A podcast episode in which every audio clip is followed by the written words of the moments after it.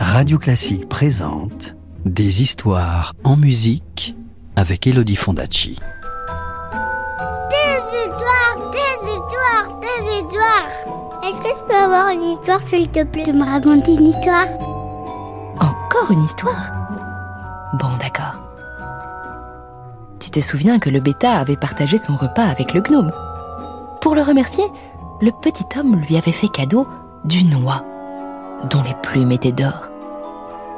Eh bien, voici ce qui arriva.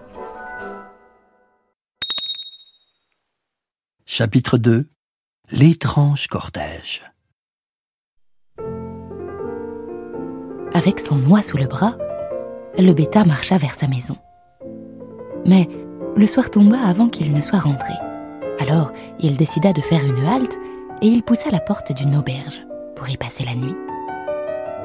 Aubergiste, donne-moi une chambre pour moi et mon oie, dit le bêta. Et, fatigué de sa journée, il commanda un pichet de vin et il se mit à table en posant son oie à côté de lui. L'aubergiste avait trois filles.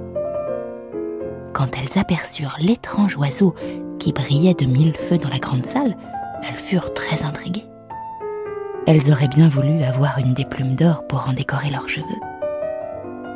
Je trouverais bien une occasion de lui en arracher une, pensa la fille aînée. Et lorsque le bêta fut couché, elle s'approcha de l'oie et l'attrapa par une aile. Mais sa main resta collée à l'aile, et elle eut beau tirer de toutes ses forces, il lui fut impossible de se détacher. La deuxième fille arriva, car elle aussi voulait une plume d'or. Mais dès qu'elle eut touché sa sœur, elle resta collée à elle. La troisième fille voulut leur venir en aide, mais elle eut à peine frôlé l'épaule de sa sœur qu'elle aussi resta prisonnière. Et les trois sœurs furent donc obligées de passer la nuit en compagnie de Loi. Le lendemain matin, le bêta prit son noix dans les bras et il s'en alla, sans autrement se soucier des trois filles qui y étaient collées. Elles furent bien obligées de courir derrière lui. En passant dans un champ, ils croisèrent un curé, qui, en voyant cet étrange cortège, s'écria Mais vous n'avez pas honte, impudente, de courir ainsi derrière un garçon en plein champ? Croyez-vous que c'est convenable? Voulant la séparer des autres, le curé attrapa la plus jeune des sœurs par la main.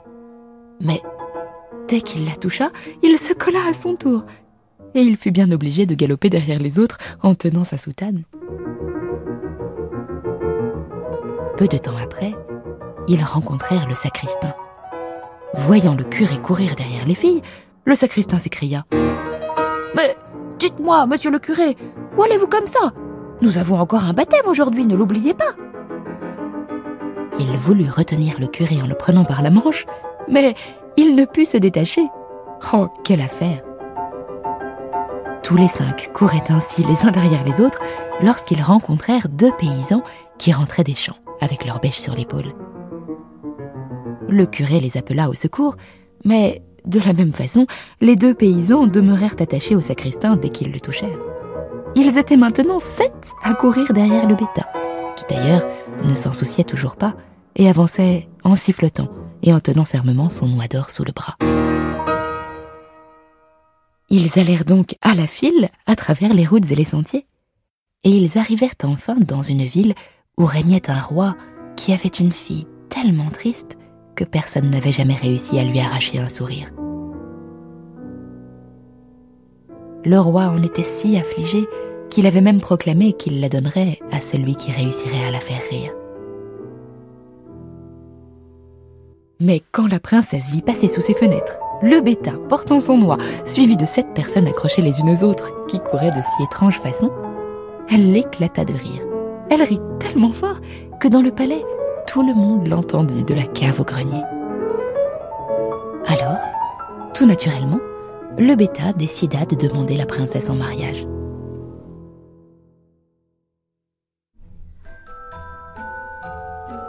Tu veux connaître la suite de l'histoire? Je te la raconterai plus tard, c'est promis. À bientôt. C'était Loi d'or, un conte de Grimm raconté par Elodie Fondacci sur les pièces lyriques d'Edvard Grieg.